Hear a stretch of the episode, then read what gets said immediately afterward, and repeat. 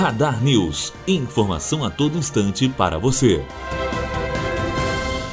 Doutor Bumbum é transferido para o complexo penitenciário no Rio. O médico, Denis Furtado, foi transferido da cadeia pública de Benfica, na zona norte do Rio, para o complexo penitenciário de Jericinó, em Bangu, região oeste. A mãe dele e a namorada também foram para o local, mas para unidades diferentes. Todos são acusados de envolvimento na morte de Lilian Calisto após uma cirurgia estética. Sara Souza, aluna do segundo ano de jornalismo, direto para a rádio Unifoa.